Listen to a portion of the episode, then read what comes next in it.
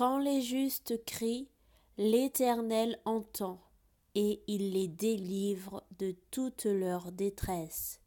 Psaume 34, verset 18.